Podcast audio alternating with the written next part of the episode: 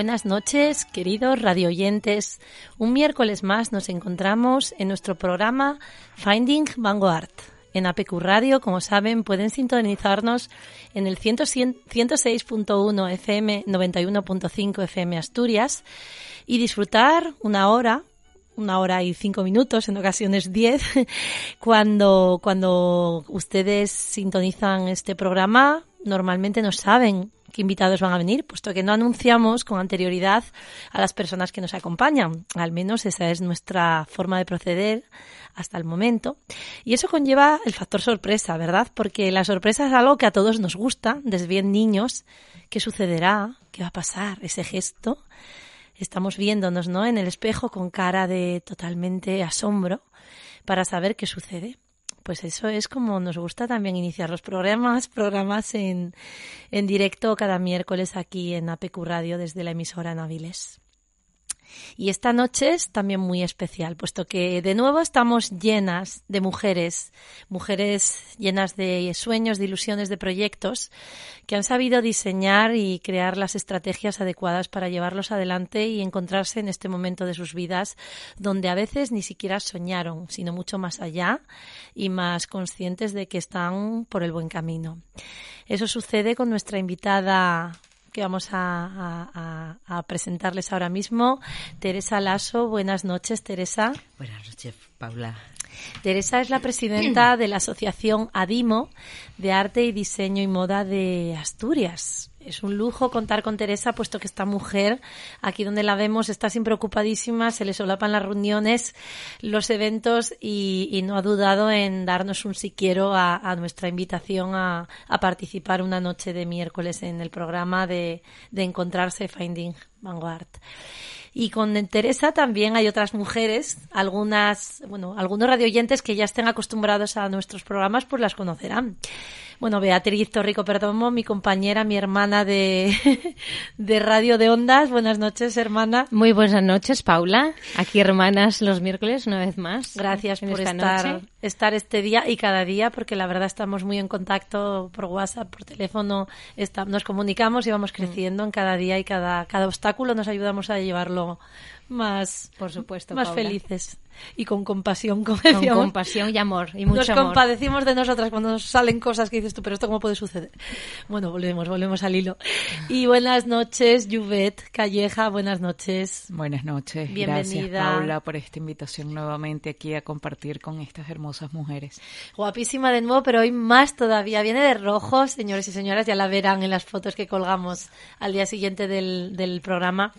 Viene con unas gafas que le quedan súper divinas. A juego su, su, su, montura con, con la americana está guapísima, Juvet. y a mí me hace ilusión decirlo. Es que cuando una está bella por dentro y por fuera hay que comentarlo, ¿verdad, Teresa? Hombre, por supuesto. Es que está de rojo pasión. Sí. No, pero es un rojo coral maravilloso, me encanta. Gracias. Y, hablaremos mucho con Juvet hoy sobre un tema que sabéis que, que, es interesantísimo, el tema de la programación neurolingüística, el poder de las palabras y del habla y de lo, y de cómo nos comunicamos, ¿no? Seres humanos con otros. Y por supuesto, otra mujer que ha venido ya a acompañarnos en los inicios del programa, Eva González Prieto. Buenas noches, Eva. Hola, buenas noches, Paula. Yo encantada de estar aquí de nuevo compartiendo con todas. Claro que sí, compartiendo, porque en estos programas otra cosa no haremos, Eva, pero, pero compartir nuestra ilusión, que es lo que hablábamos, ¿no? En programas previos. La ilusión por lo que estemos haciendo, hasta con la ilusión de nuestras propias equivocaciones. Ilusiónate, porque gracias a ese error o ese fallo que has cometido, puedes rectificar, ¿verdad? Desde la conciencia, que es mucho lo que estás trabajando tú últimamente en este último libro que estás redactando, ¿no? La conciencia y sobre todo que somos ejemplo para las personas que, que nos rodean, así que siempre hay que estar en evolución, en crecimiento y a ser mejores cada día pues eso, en evolución, en crecimiento, compartiendo y ayudándonos, porque gracias a Eva, que ha venido de chofer hoy, las cuatro de Gijón estamos aquí en tiempo y forma, y eso se agradece. Yo, yo, yo muchas veces creo que nos quedamos cortos cuando agradecemos a las personas lo que hacen por nosotros, y Eva en este caso nos ha hecho un gran favor. Inicialmente también vea contactando con ellas para, para traerlas hoy de nuevo. Y bueno, vamos a entrar ya en el tema que, que, creo que tiene mucho interés para esta sociedad asturiana, para esta sociedad no solo asturiana, sino más allá de nuestras fronteras. Astures, a nivel nacional e internacional, Teresa se ha movido con el arte, el diseño y la moda como estandarte. Mira, queda hasta una rima. Te ha quedado fantástico. bueno, eh, cuéntanos, Teresa, por, un poquito tu origen, ¿no? Tú vienes del mundo del diseño, ¿has estudiado eso o has estudiado otra cosa? Bueno, no, yo en realidad eh, procedo de los estudios, bueno, de historia, de geografía e historia, muy de letras, pero quizá cuando terminé y me dediqué a unos mm, años de mi vida a la formación con gente joven, pero mm, después, eh, pasados los años, realicé un posgrado de gestión, formación y cultura de moda que me dio la opción de llevar a cabo tareas de consultoría en el sector de la moda. Quizá, bueno, pues aquí en Asturias eh, vimos en un momento determinado, que fue cuando creamos la asociación, la necesidad que había, el déficit que había grande de crear cultura de moda. Y de esa manera surgió independientemente de mi profesión, de mi trabajo, de mi desarrollo profesional, digamos, surgió la asociación. Y en la asociación, bueno, es un equipo de hombres, mujeres mixto. Mm, ¿Cómo está conformada? Por supuesto. Eh, estamos, bueno, en realidad eh, la asociación forman parte todo tipo de profesionales del sector de la moda. Eh, lógicamente, como cualquier asociación, tiene una junta directiva y luego los asociados. Y a la asociación pueden formar parte, pues desde amantes de la moda, ¿eh? que quizá así surgió, aparte de ver ese déficit, pero eran empresarios y mucha gente que no tenía nada que ver. Bueno, muchas no, éramos poquitos ¿eh? en aquel momento. Que ya, bueno, esto estoy hablando del 2004, o sea que ya ha llovido un poquito. Bien, pues luego ya, claro, lógicamente fueron uniéndose empresarios, diseñadores, mm, comerciantes, estilistas, gente, dueños de mm, empresarios de, talleres, digamos, ¿no? Eh, bloggers, eh, todo tipo de gente estilistas, mm, bueno, eh, escuelas de modelos, escuelas de agencias de modelos, agencias, escuelas de diseño. Sí, todo, tipo de profesionales que giran en torno y cierran el circuito de la moda. Claro, ese circuito que es bastante complejo, ¿no? Porque la gente vemos eh, la niña o el niño o el chico en la pasarela y bueno, pues desfilan por ahí, caminan recto y ya ¿Qué hay detrás del mundo de, un evento de estas características, no? De los diferentes certámenes, de los que nos puedas hablar. ¿Qué hay detrás de todo eso? Bueno, pues ahora que decías lo de los distintos certámenes, pero bueno, acabamos de terminar la Semana de la Moda en Madrid mm. y detrás de todo eso hay muchísimo trabajo. Muchísimo trabajo, trabajo ímprobo también de coordinación de producción, bueno, de creatividad, lo primero de todo, de producción, de distribución, pero en, concreto, por ejemplo, ahora pensando en esto, en los desfiles que habéis visto seguramente en los telediarios y no tienes más que pinchar y ves eh, desfiles maravillosos, mm. pues hay muchísimo esfuerzo para llevarlo eso a cabo, ¿no? Y, bueno, y una tarea ímproba porque también, entre otras cosas, hay grandes déficits, por ejemplo, de mano de obra. O sea, hace quizá 50 años había muchas mujeres y hombres que se dedicaban a coser Digo mujeres y hombres porque se ha dado más en la mujer, la modista, la costurera, pero bueno, también está el sastre, también están hombres que cosen maravillosamente, pero cada vez menos y cada vez más mayores. Entonces ese es el gran déficit que tenemos ahora mismo en el tema de moda, la producción si nos si hablamos así de cómo está la moda en España podemos decir muchísimas cosas de este estilo pero en concreto por ejemplo en Asturias pues es un déficit claro no a la vez es verdad que hay mujeres que pueden estar cosiendo que es fantástico y es perfectamente eh, lícito. lícito sí pero todos nos hemos dado cuenta cómo han aumentado mucho esas eh, esos pequeños negocios de arreglos, ¿no? Hmm. Que quizá dices, pues de una forma más orquestada, si se organizase de forma que hubiera cooperativas o, claro, que eso también eh, supone más esfuerzo, menos ingresos, etcétera, etcétera, pero con alguna ayuda también podría salir eso adelante y, tendríamos talleres que se pueden reflotar, porque aquí en Asturias ha habido muchos talleres fantásticos que se cerraron en el momento de crisis. Hmm. Entonces, bueno, quizá eh, esa es una, una, carencia que tenemos eh, en general. Pero lo que hay fundamentalmente es muchísima ilusión y muchísimo trabajo. Mm. Y hablabas de la creatividad, ¿no? El diseño, el, diseño parte de una creatividad inicial para llevar adelante un evento de estas características, porque cada vez pedimos más. El público tiene que ser todo más, pues con, no sé, unos bailarines, una orquesta y encima resulta que está además la moda, ¿o no? ¿O tiene que ser el centro la moda y luego todo lo demás? Bueno, ¿Esa creatividad nos desborda por querer llamar demasiado la atención, perdemos el foco? Claro, quizás sí, en ese, desde ese ángulo sí, pero eh, la creatividad y por donde van muchas veces la pasarela, digo las pasarelas tipo esto mismo de la Semana de la Moda, ¿no?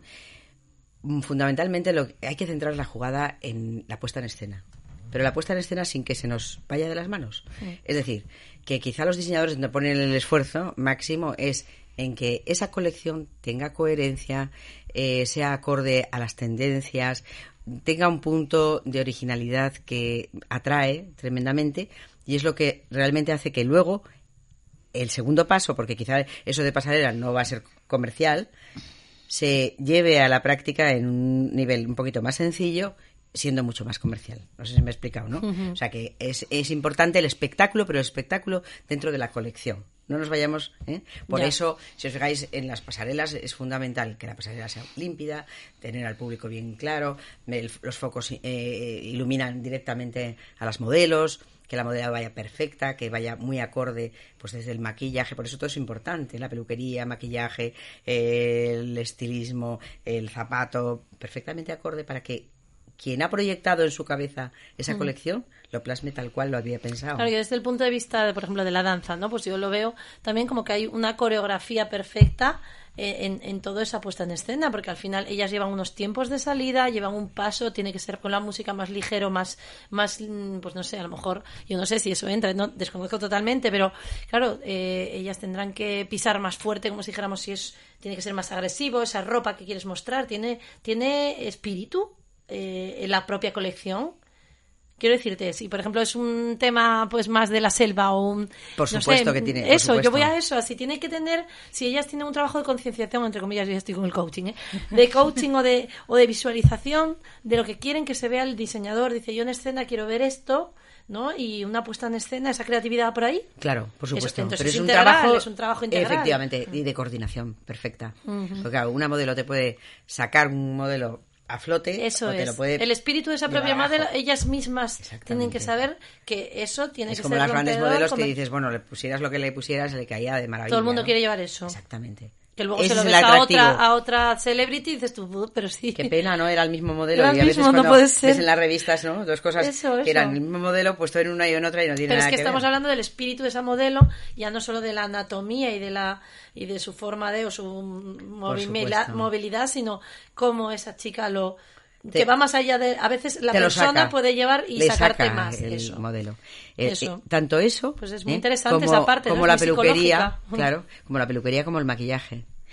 Y a la vez no te tienes que quedar en eso solamente claro sino en el modelo. Ese es el tema. Que centres tu atención en aquel look que te parece, bueno, que te parece no, que quiere ser mostrado como maravilloso. Y hablamos de un look, pero luego todo lo que es accesorios, por ejemplo, bolsos, eh, cinturones, etcétera. Toda esa moda aquí en Asturias, ¿cómo está ese desarrollo?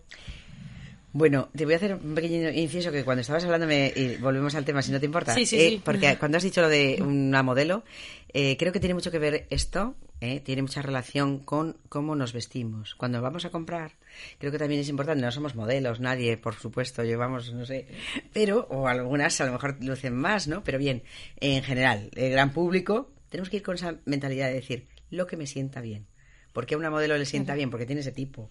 Pero lo que me queda bien, ¿no? Que es, yo creo que forma parte también de la cultura del buen vestir. O sea, que creo que es importante conocerse, el autoconocimiento, es decir, que no voy a disfrazarme ahí Efectivamente, que luego enganchará con otras cosas que digáis vosotras, pero... Y que no lo solemos hacer. Eh, no vamos a una tienda y preguntamos, ¿qué es lo que me sienta bien? No, no, no, no, no, ¿Eh? Y podríamos preguntar. Hasta Pero hay que objetivizar un poco, ¿eh? Mm. Separarse de la prenda, decir, pues este color además me favorece, me gusta, estoy cómoda, ¿eh? me veo bien y, bueno, incluso dejarse aconsejar, que también es otra profesión interesante, ¿no? El asesor personal, ¿no? el asesoramiento que puede ofrecer el comerciante o el diseñador o el que está detrás en un comercio, dale que te pego vendiendo eh, lo que sea, vestidos, jerseys, pantalones. Claro, ¿no? que saquen el mejor partido a algo que nos pueda sentar bien. Me lo ha evocado tu comentario, porque digo, es así Sí. el tema, ¿no? Eso Claro, es, como llevarlo a, a la, a la calle.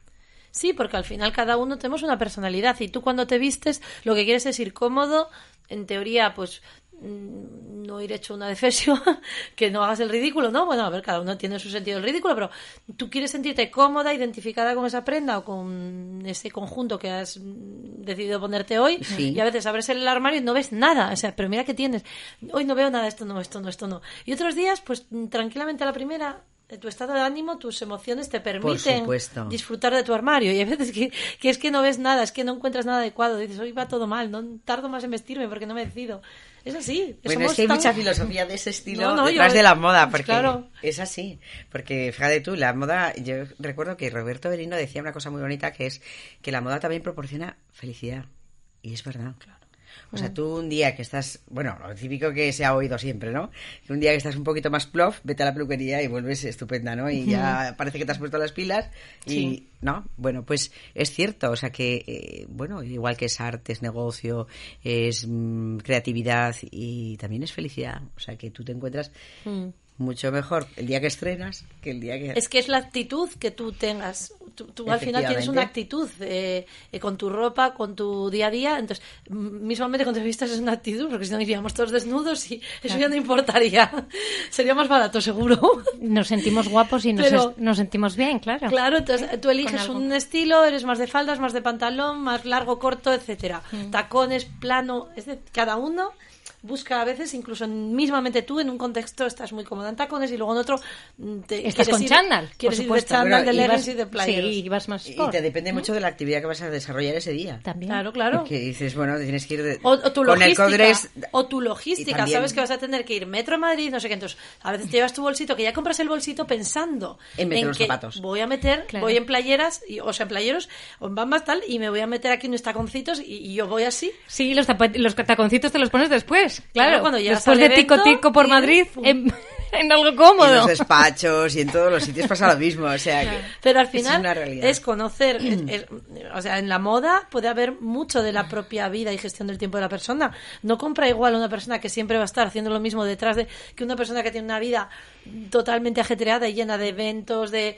tus niños, tu tal, tu fin de semana es de una manera incluso un cambio pues de entre comillas de pareja te puede influir porque él era de montaña y tú no vas a montaña entonces tenías ropa abres el armario y tenías toda ropa más mm, de Claro. ir de deportivo de y ahora resulta que cambiaste de vida te vas a una ciudad allí no vas a la montaña entonces todo te cambia y te, te, te- lo que decíamos Te antes ¿no? limita. te conforma te limita Bueno, y el tiempo, o sea, aquí se nota muchísimo, ¿no? Que dices tú, lo primero de todo, miras un poquito qué va a hacer, porque claro, si, dependiendo un poquito si va a llover, pues ya no te pones lo mismo. Y los complementos, lo que hablábamos, un mismo paraguas se viste. sí. Paraguas que tal, pues si llevas un paraguas de, de unicornios, de la muerte, y tú no es que es el que había de paragüero. Bueno, todo eso puede ser interesante, ¿no?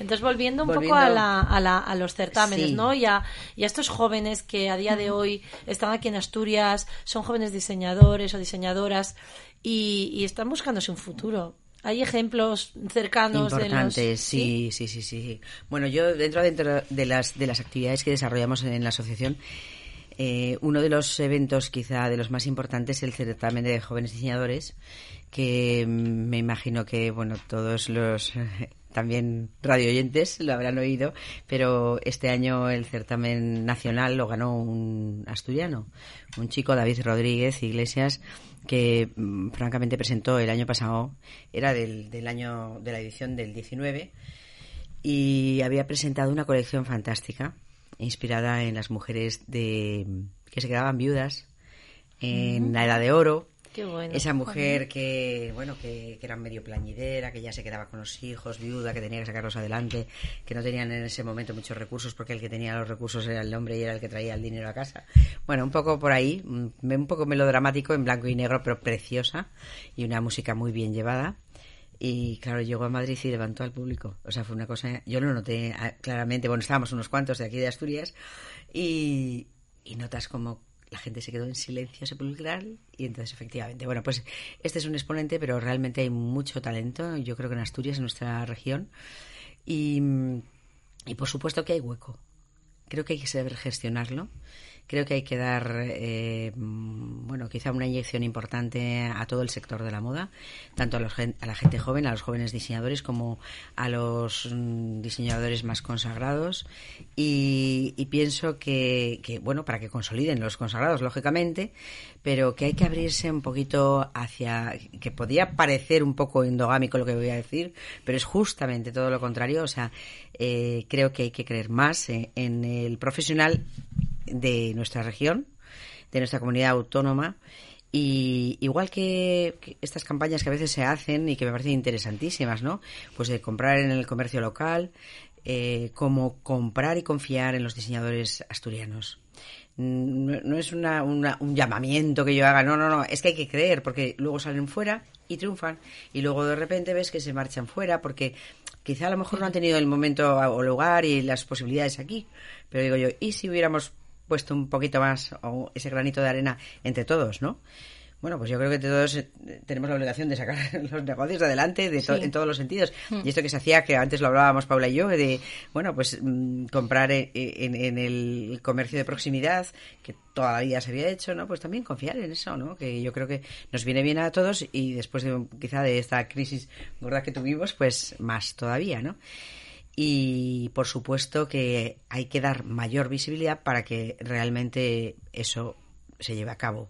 Porque muchas veces dices, pero este chico es de, era de, de Asturias y nadie lo conocía y bueno, quizá no, nadie lo conocía porque efectivamente ha terminado sus estudios, ha hecho unas prácticas eh, creo que en Inditex, etcétera, etcétera, pero bueno, yo creo que también aquí nos conocemos todos, o sea mm, que mm, sabemos, buscamos y enseguida sabemos quién está eh, un poquito ahora mismo más en boga, más de moda y quiénes no, pero dices, uy, pues mira qué tocados tan ideales hace esta chica, o mira qué bolsos tan maravillosos vende este otro empresario, ¿no? Y, e incluso paraguas, o sea, antes me preguntaba por los complementos, Paula, mm. pues creo que tenemos una variedad importantísima, porque ocurre lo que pasa también en general en toda España, ¿no? Que, que, es un sector dinámico, la moda, y creciente pero tremendamente heterogéneo, o sea, fragmentado y polarizado, pero que engloba pues confección, complementos, zapatería, joyería, relojería, todo, todo este tipo de, de productos, ¿eh? pues, pues hay en Asturias y hay mucho creativo que está desarrollando este trabajo, ¿no? Quizá a lo mejor no lo sabíamos, pues eh, no es cuestión, es cuestión ahora que funcionamos todo el santo día con el dedo puesto en, si no es en el ordenador, es en el móvil, pues claramente no tenemos más que buscarlos. Y al final hay eh, como si dijéramos una diferencia entre hombres, mujeres. ¿Qué proporción de mujeres están implicadas o, dedicadas al sector de la moda y qué proporción de hombres? Mm, bueno, quizá aquí en Asturias hay mucha más diseñadora que diseñador. ¿eh? Pero en general mm, a veces se nota, y lo hablábamos el otro día también en Madrid, que mm, no sé si porque se potencia o no sé exactamente qué es lo que estamos haciendo mal, pero hay mucho diseñador que triunfa. Eso es una realidad. Si miramos a los grandes diseñadores ahora a nivel nacional que están en la palestra. O sea, es como que para un hombre, un chico es más sencillo, aunque no sea tan sumamente. Habiendo más mujeres diseñadoras pero triunfa el hombre. bueno, yo digo eh, aquí ahora mismo en, Asturias, hay en más Asturias. diseñadoras. Sí, hay más diseñadoras en número. Que triunfan también, ¿eh? Hmm, indudablemente. Pero eh, a nivel nacional triunfan más los hombres. Yo esto es lo que veo así a simple vista y ¿eh? Y a veces, mm, bueno, pues cuesta, porque no sé, efectivamente, yo creo que el tema ya de conciliación está muy manido, hmm. pero creo que el que se dedica a un trabajo profesional tiene que tener resueltas, no sé, cuatro cosas mínimas para poder sobrevivir y luego también para descansar, lógicamente, porque tenemos que tener un poquito ¿eh? de todo. Pero no, no, no, no, no ese es el tema. Hmm. Yo, mm, no sé, quizás se, puso de moda en un momento determinado, está hmm. haciendo un diseñador fantástico. ¿eh?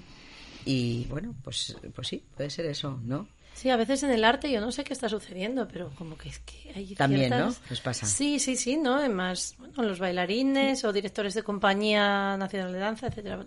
Y músicos músicos, también. Es verdad, es como si todavía tenemos, ahí Eva puede, puede un poco instruirnos, ¿no? Está todo como muy masculinizado. Directores de orquesta ahora. Primera mujer nominada para, o que va a dirigir los Oscars. Sí, la orquesta de los Oscars. Primera vez una mujer. el año 2020, sí, sí. Por primera vez. Sí, las grandes compositoras compositoras, pues las grandes compositoras olvidadas, debería de llamarse. Ahora, gracias a Dios, aquí en Asturias, pues eh, con el motivo del 8 de marzo de la mujer, pues hay un ciclo de mujeres compositoras y, y bueno, como tuve la oportunidad de hablar en, en Vanguard, en, la conferencia, pues eso, el, Clara Schumann, una gran olvidada que ya no lo es tanto, gracias a Dios, grandísima pianista que rivalizaba con Liszt y, y fenomenal compositora y, esto está saliendo. Que ya es Claro, es que hay un desconocimiento porque tampoco hay literatura, o sea, no se ha escrito sobre ellas, sobre tantas mujeres, a lo mejor en el mundo del arte o en el mundo de la de la, bueno, de la ciencia. Ni de la, bueno, de la ciencia ya ni, de nada.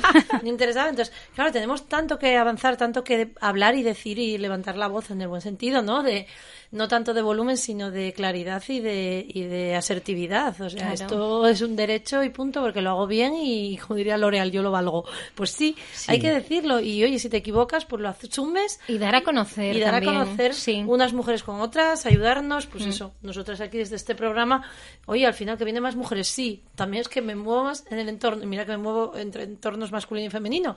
Pero quizás encuentro más colaboración para echar una mano a la hora de sacar un programa de mujeres que de hombres. Y mira que. Bueno, pues no, es que yo lo de hablar en público es que no, es en público. Si tú estás hablando con un, estás en una tertulia, ¿no? Estás en una. Entonces a veces, como que a lo mejor por mi propio perfil ya atiendo más, estoy más cómoda con las mujeres porque me nutro más y punto. No, pasa nada, ¿eh? pero, pero estoy aprendiendo mucho de nuestra visión. Es que si no, si le pregunto al hombre, a lo mejor no tiene la misma visión de cómo la mujer lo vive o lo siente. Es que a lo mejor ella no tiene mucho que contar, me puede decir un hombre. Digo, perdona, es que a lo mejor tú no le has dado la oportunidad a tu mujer, a tu señora o tu acompañante de que cuente. Porque a lo mejor eres tú el importante, el líder, ¿no? Desde luego. Entonces, ¿por qué yo me voy a quedar ahí? No, pero quiero hablar con ella, quiero tomar un café. Y descubres cosas increíbles, pero claro, es una mujer, como digo yo, pues a lo mejor que a la sombra de un gran hombre empresario, un gran hombre líder o... Entonces yo creo que esa figura... Con mucho que contar, seguro. Somos responsables nosotras de investigar hmm. y de intuir que ahí hay algo, hay alguien. ¿Qué está pasando? Que gracias, él es así gracias a ella y a veces ella es así gracias a él. Yo no digo nada porque yo tengo un equipo con Abelino y me pasa, ¿no? Yo mucha carga, muchas cosas me ayuda.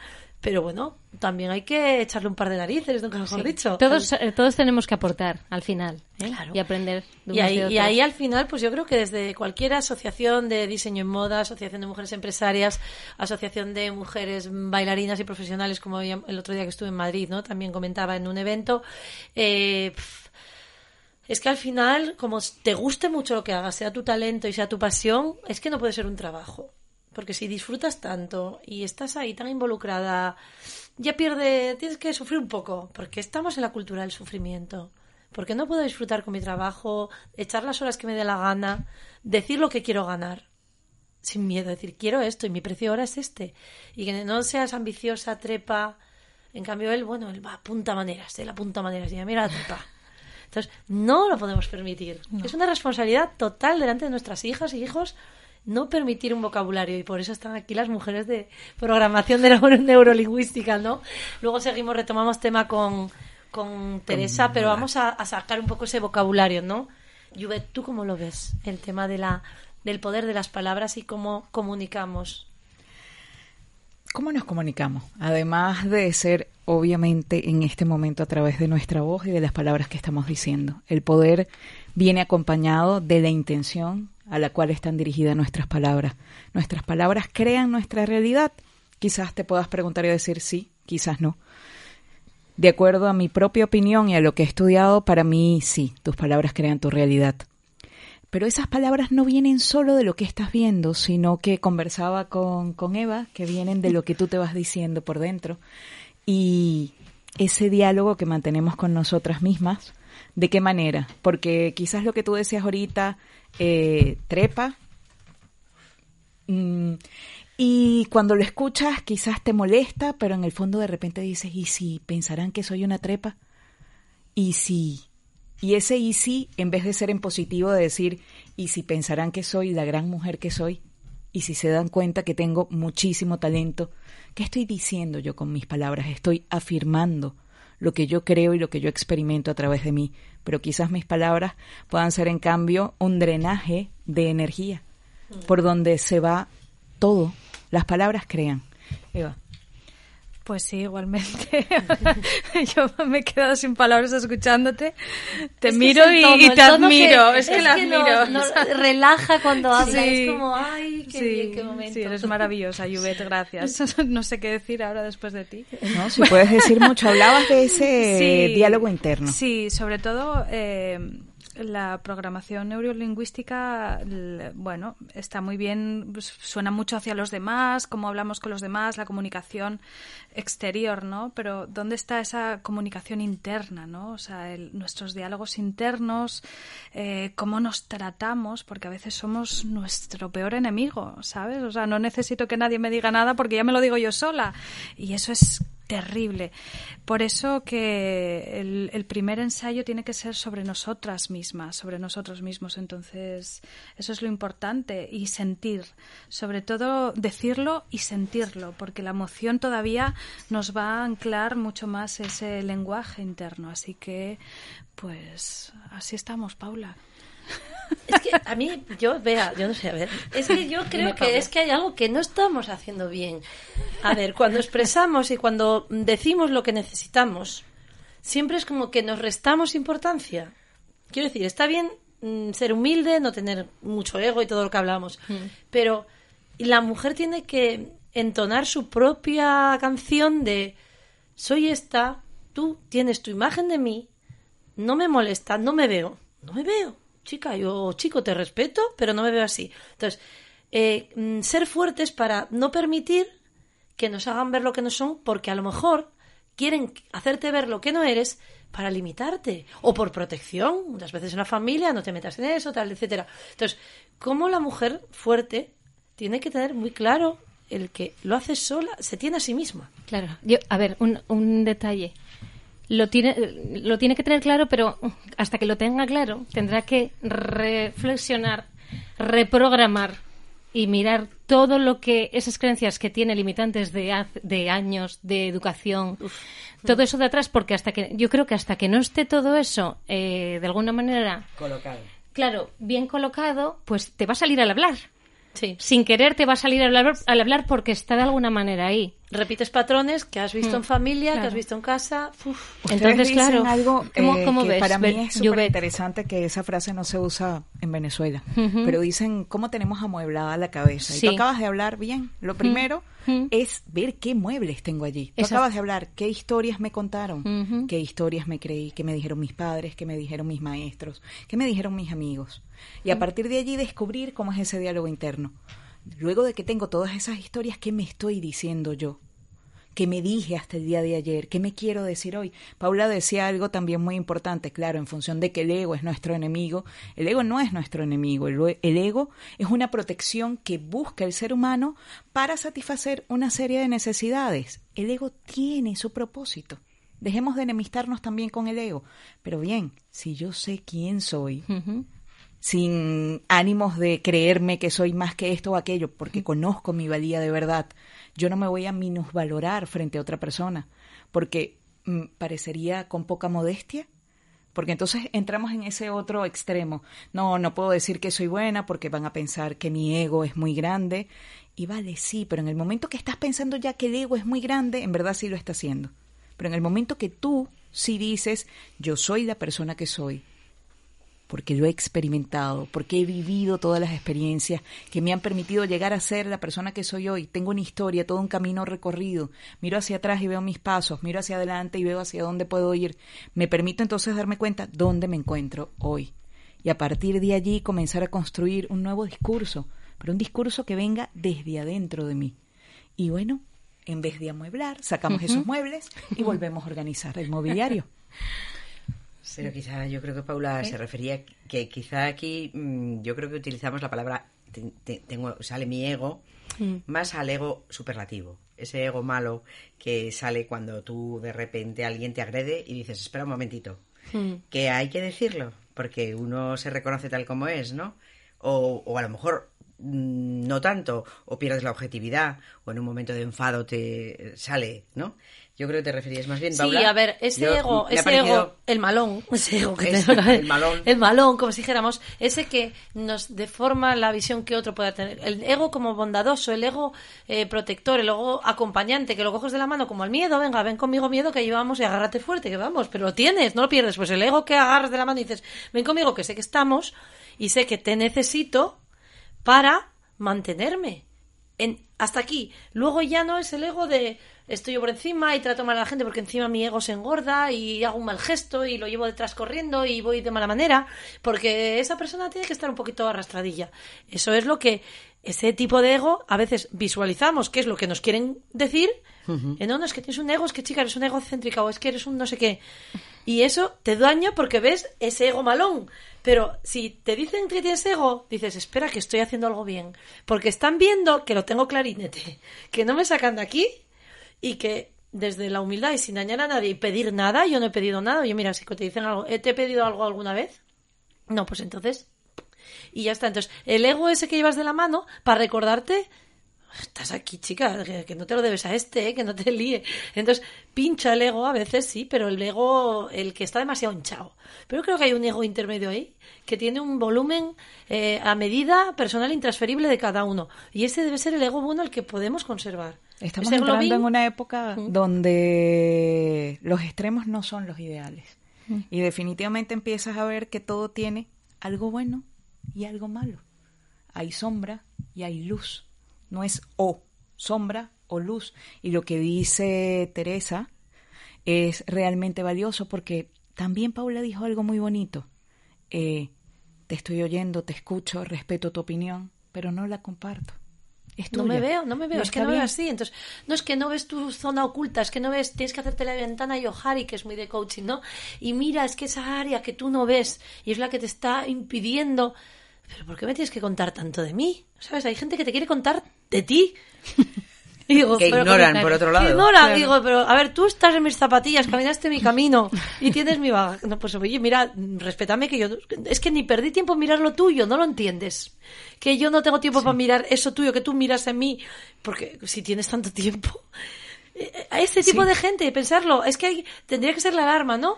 Cuando alguien te está diciendo tanto de ti, esto, tanto te está observando para contarte eso, que encima no te aporta. Entonces yo creo que esa, esa forma de hablar, la propia mujer, debemos decir, si alguien nos dice, eh, esos zapatos te van a destrozar las piernas porque... Bueno, porque, porque llevo tacones. Es que me encanta ir en tacones. Acabará rota, porque no sé qué. no sé- Ya te están jorobando queriendo decir, me encantan mis zapatos. Me costó ganarlos y pagármelos, porque encima eran los que yo quería. Y me los compré y voy encantada. Y si sufro un poco mañana, me pongo las piernas en alto. ¿Sabes? Pero esa es la parte de, tengo claro por qué me puse estos zapatos. Tiene razón, duelen. ¿Y qué? Pero, a ver, es que son mis zapatos. Tan contenta. Entonces, tan contenta. Entonces, no coges y vas y "Ay, te los cambio, tengo que ir rápido al corte inglés o a donde sea a comprarme unos zapatos a última hora porque me están diciendo que mis piernas. Bueno, sabes que te quieren estropear y chafar el día.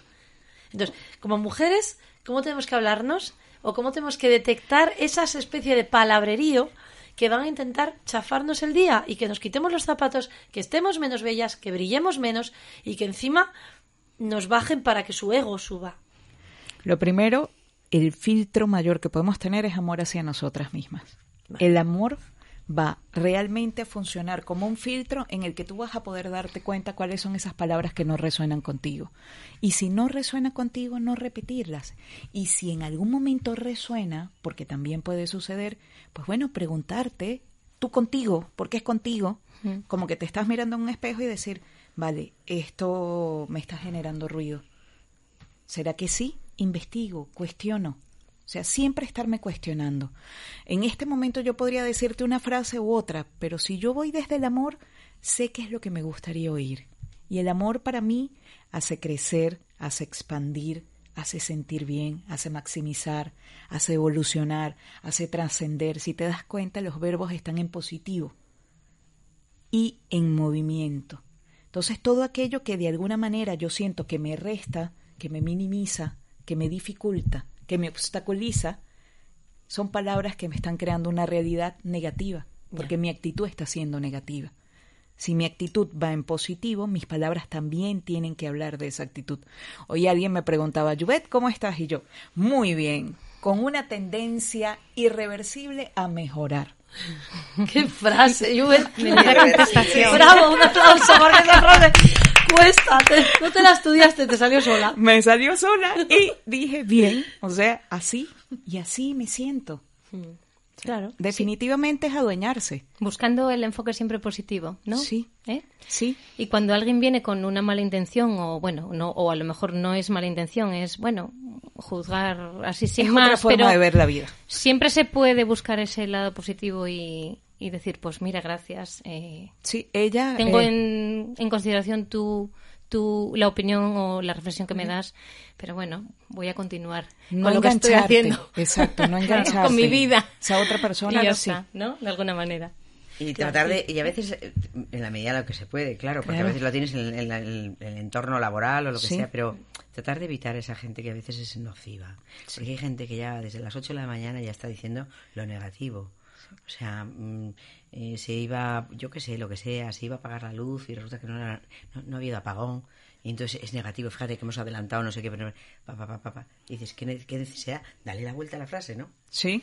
Qué Sí, bien mira, que no. Fijaros, abrí justo el libro de Eva, ya que tenemos a Eva aquí, y el libro que nos va a ayudar mucho a todas. Yo lo tengo, ya llevo dos vueltas. ¿sí? Ah, bueno, Empecé muy bien, hace muy unos bien. años y Sí, sí. lo retomé. Este Bien. verano eh, estuve allí yo al sol y yo con mi librito. Y entonces me sale la página 211, ¿vale? De repente, sé, yo así abrí, Bien. será por Sí, algo. sí.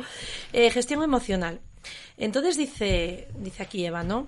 Eh, una de las claves más importantes de la vida es la gestión emocional. Eso implica conocerse a fondo, conocerse en lo bueno y en lo malo, sobre todo en lo malo. Claro. Sí, Ahí sí, está. sí, ahí está. Y, y- y- y, por ejemplo, aquí dices, bueno, gestión emocional, saberse dueño de sus emociones es integrar esa ira, envidia, dolor, trascenderlas, palabra, trascenderlas, Claro. soltarlas y agradecer el crecimiento. Claro, porque bueno, todos tenemos esas emociones y no son malas, las emociones no son malas, las emociones son y depende de nosotros qué hacemos con ellas. Entonces, cuando te vienen esas emociones negativas, lo mejor es agradecerlas, ver qué está ocurriendo, por qué estoy sintiendo ira o por qué estoy sintiendo envidia o por qué estoy sintiendo esa emoción negativa y ir a la raíz del problema, ver y intentar trascenderla, intentar entenderla, agradecerla y así descubres lo que realmente está pasando. Y así Y es decir soltarla, puedes- soltarla ya es Claro. como que te despegas de ella porque mm, esa, ya la entendiste y ya Claro. puedes quitarla. Mira, Y sentí ya envidia por esto, pero no solución, te cuen- claro. O sea, te, te perdonas por haber sentido envidia. Dices, Claro, "Joder, no pero pasa nada, idiota, ¿no? claro. He sentido envidia en esto. Claro, si cosa. siento envidia es porque me gusta eso Claro. y quiero hacerlo y quiero, tenerlo y no lo que quiero tengo. conseguir eso, Claro. ¿para qué? ¿Para qué quiero Claro. conseguir eso que necesito y que ese otro hombre o esa otra mujer está con- haciendo para conseguirlo? Y ya está. O sea, al revés, ha sido un ejemplo para mí, un Claro, referente claro. para poder, pues tengo que ver. Entonces, la Claro. envidia es necesaria porque es una alarmita. Claro, es una alarmita y es crecimiento también, porque quiero algo que no tengo, entonces a ver cómo puedo tenerlo. Sabiendo para qué quieres tenerlo. Claro, exacto. Porque no, no te va a generar lo mismo que en esa persona. Ah, no, no, no, claro, claro. Entonces, Sí, sí, por esa es la parte, ¿no? Sí. Y luego en el, en el lenguaje, ¿no? Hablábamos eh, mucho en programación neurolingüística, eh, cómo hablamos de nosotros mismos, hablamos Hmm. ahora, y cómo, cómo podemos hablarnos para permitirnos soltar. Es decir, en qué verbos, en qué mm, no sé, frases podríamos ayudarnos para poder soltar cosas. Lo que ha No dicho mantras, Juvet pero bueno. antes ha sido fundamental y, y yo me lo copio. Lo que sí quería yo hablar ahora es un poco de el refranero español, la cantidad de barbaridades que Ah. tenemos, tipo de eh, quien bien te quiere te hará sufrir, eso es brutal. O sea, Muy fuerte. eso es que, que no se puede decir, o sea, ni pensar siquiera. Y después, eh, yo como soy profesora y, y tengo niños, otra, otro refrán espeluznante es las, la letra con sangre entra. Bueno, bueno, entra. Por favor, o sea, no.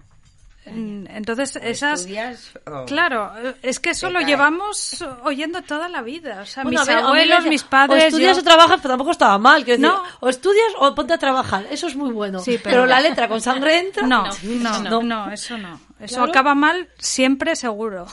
hay muchos, muchas creencias en refranes que, que, hay que volver a repasar. hay que, volver a repasar. está muy bien la, la riqueza del español, pero mm. No, no puede ser. Entonces es, es, siempre, como decía Juvet, el lenguaje en positivo. Y cuando no puedo o es algo negativo, es añadirle aún. Aún, No puedo aún. Aún por ahora. Por ahora, también. Eh, ella acaba de decir algo muy importante, Eva, el refranero. Las frases que te decía tu abuela, las frases que te decía tu madre, que te des cuenta qué es lo que te impulsaba, qué o qué es lo que te frenaba. Y definitivamente, siempre, nunca, nadie son palabras que limitan tu vida. Tengo que, totalizadores, ¿no? Sí, sí, son generalizadores que nos llevan a siempre. Sí. A ver, siempre. Cuando tú llevas a la pregunta siempre, sí, sí, sí, sí, sí, sí, siempre, desde que tengo tres años, y yo le digo los tres años anteriores, entonces, ah, bueno, no siempre, algunas veces. Bien. Entonces, nunca es igual. En todo momento estamos aprendiendo.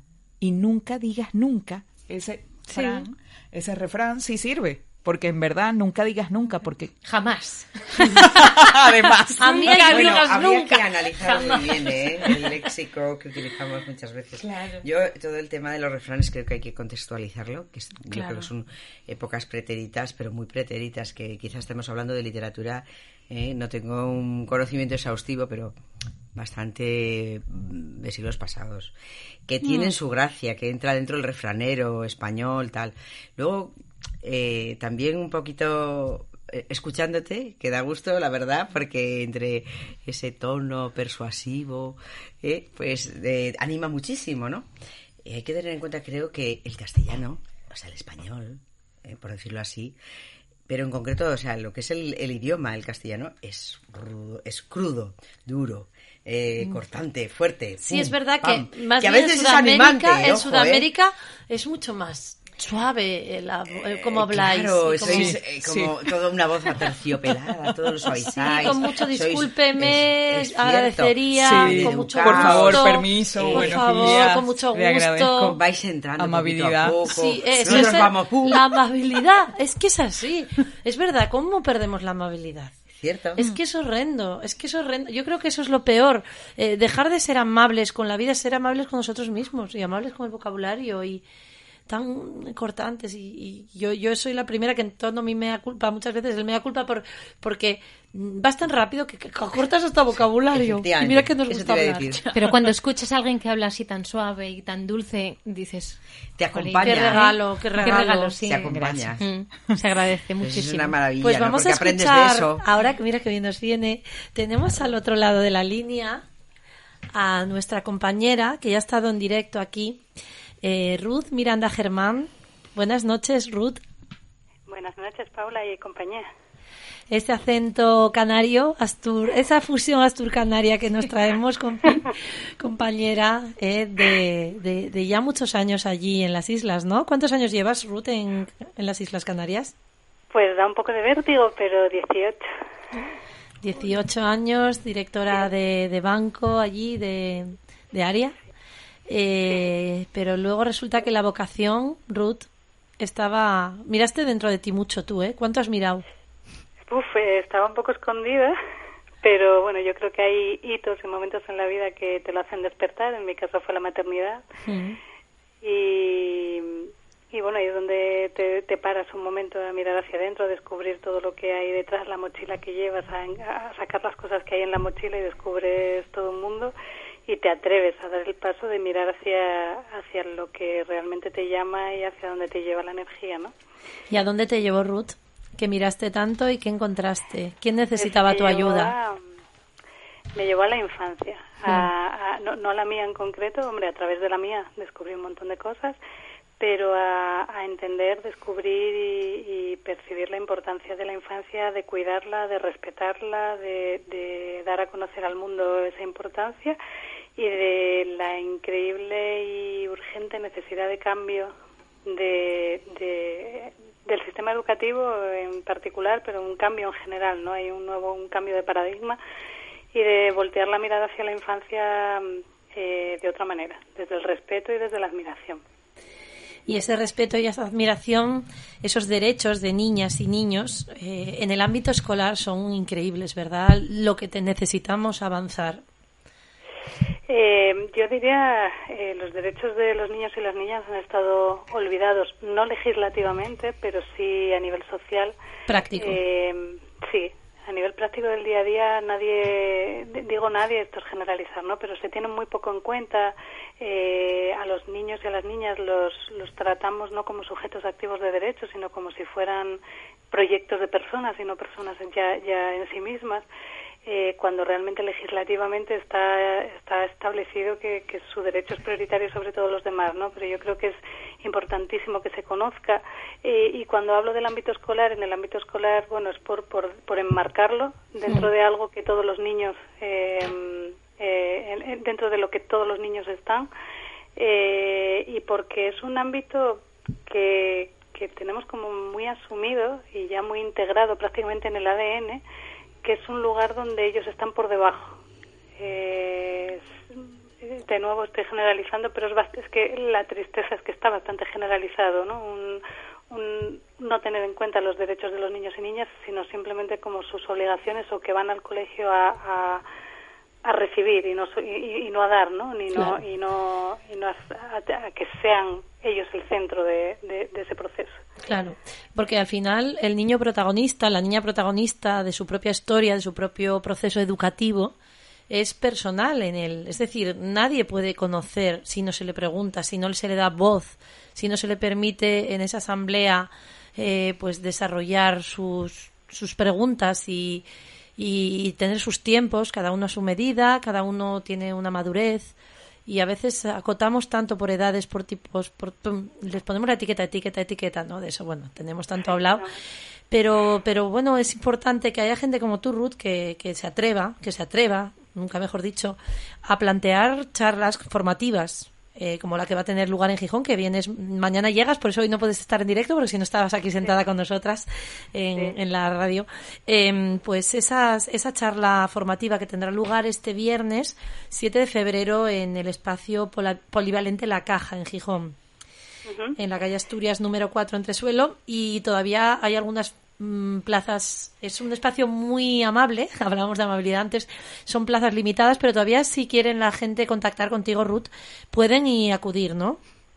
Sí, sí. Eh, eh, a mí me hubiera gustado que, que fuera eh, lanzar esta, esta propuesta y que se llenara sobre la marcha porque, por, por, eh, porque creo que, que debería haber un deseo generalizado de conocer cuáles son las reglas del juego en todo esto, ¿no? Parece, mm. vivimos en, en en una sociedad y con unas eh, bueno pues con una convivencia que tiene unas reglas del juego cuando hablamos de los niños y niñas y realmente no conocemos las reglas del juego y estamos aceptando las que nos impone eh, y cuando hablamos de niños cuando hablamos de infancia la importancia es eh, tremendamente superior no sí. eh, pero bueno sí hay, hay plazas disponibles y abiertos a repetir la experiencia la charla la información las veces que haga falta porque porque honestamente creo que es muy necesario ¿no? para, para que esos niños y niñas tengan las herramientas para cambiar el mundo que es a lo Y el perfil de las personas que quieran ir no tienen por qué ser docentes o jefes de estudio, es decir, esto puede ser padres y madres que quieran tener la información para poder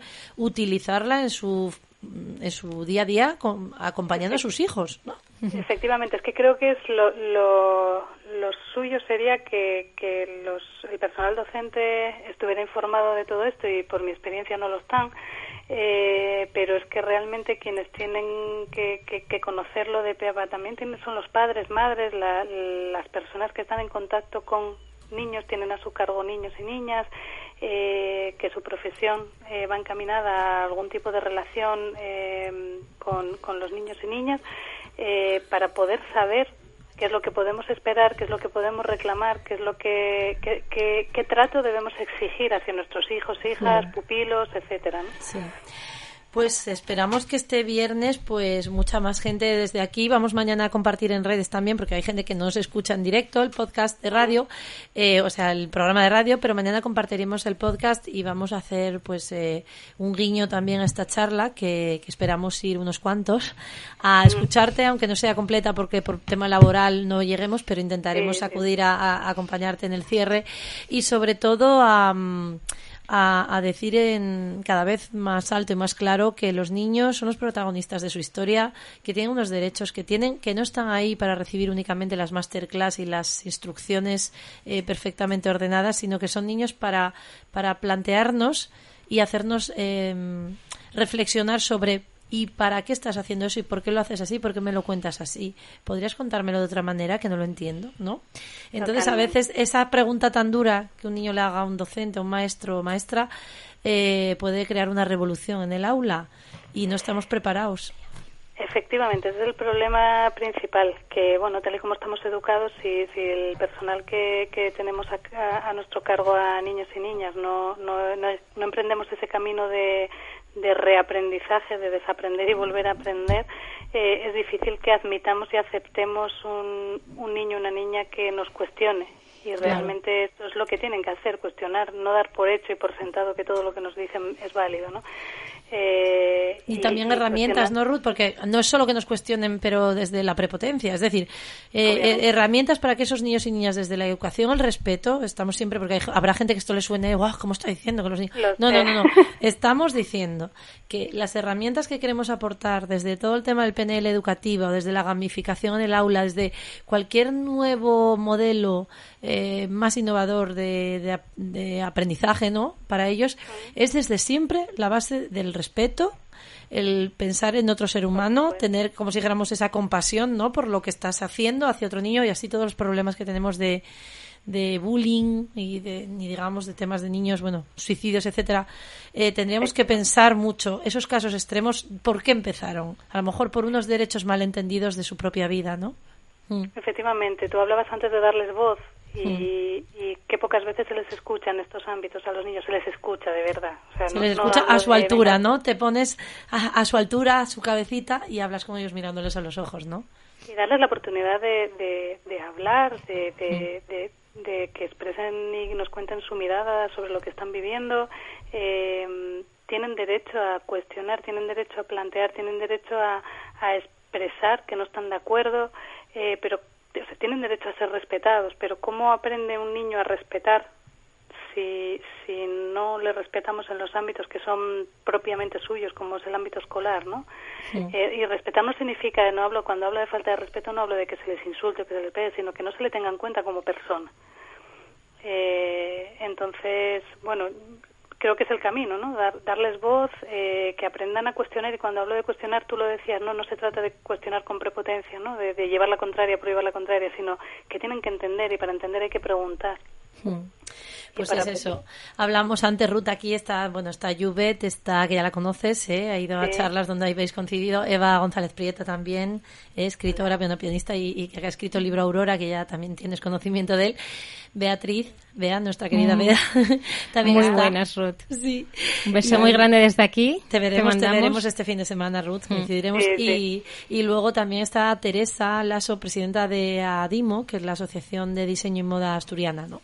Y Teresa nos ha dado una visión del talento y la creatividad y de cómo los jóvenes talentos, ¿no? Tienen que aprender con esas también herramientas personales a mostrar incluso entender lo antiguo para poder hacer una presentación maravillosa de una, de una línea o de una, de una colección de moda y dejar impresionado. Esa es la inteligencia de los niños que se dejan escuchar y que con el respeto se hacen oír, ¿no? Entonces, ese tipo de niños, esa generación existe, no son todos unos millennials o unos, eh, pues unos vagos, unos mm, aprovechados que solo quieren la paga de, de la familia.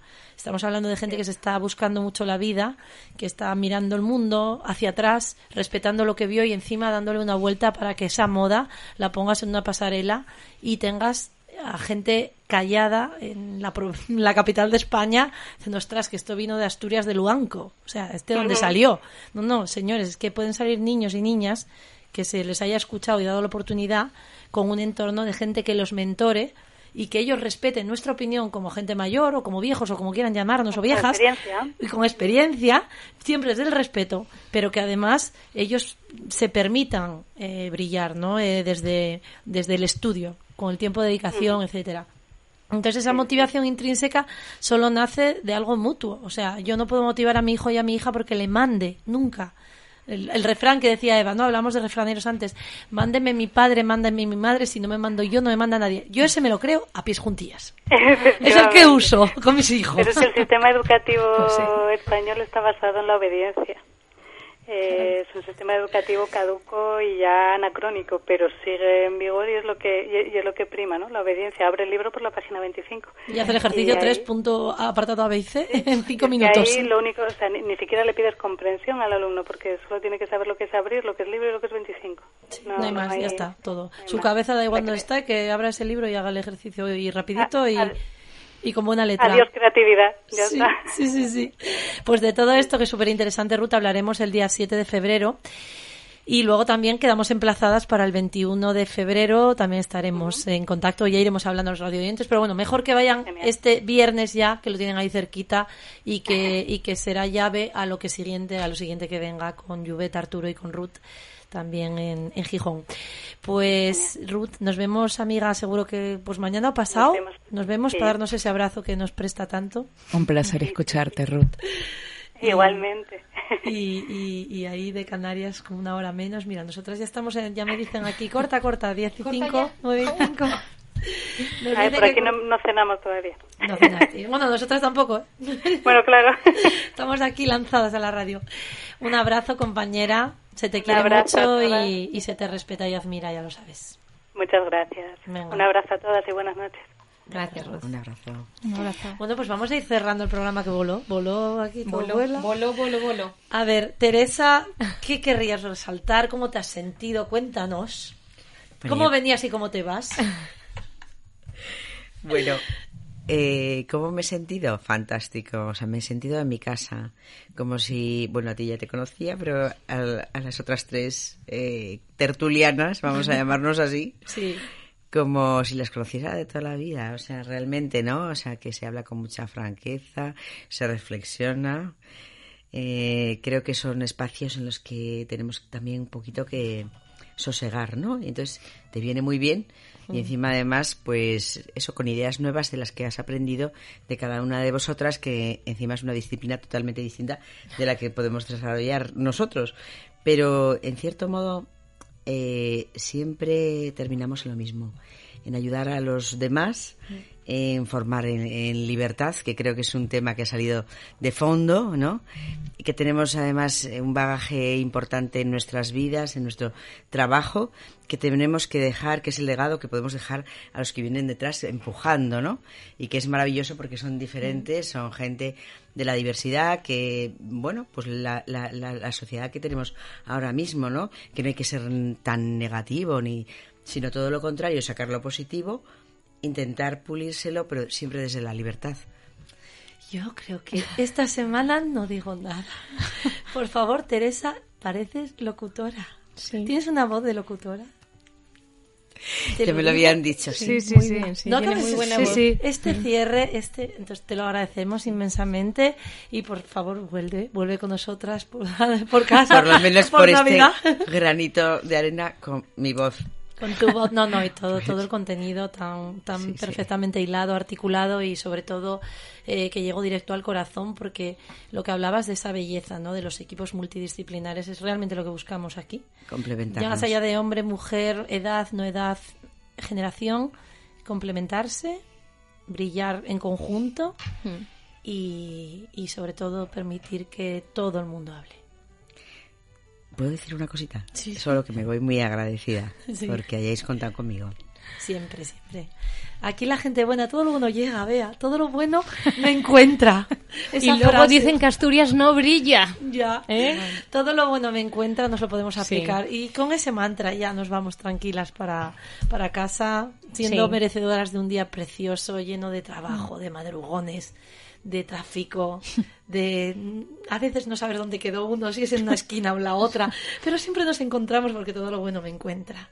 Así que, queridos radioyentes, les emplazamos a que mantengan esta ilusión día a día, que vivir es maravilloso, que es digno el pensar que estamos llenos de oportunidades y que la próxima semana vendremos con un, no sabemos, todavía no sabemos, factor sorpresa. Tal cual, tal cual abrimos, cerramos y nos sorprende y nos enriquece en el alma. Y muchas gracias por irnos una noche más.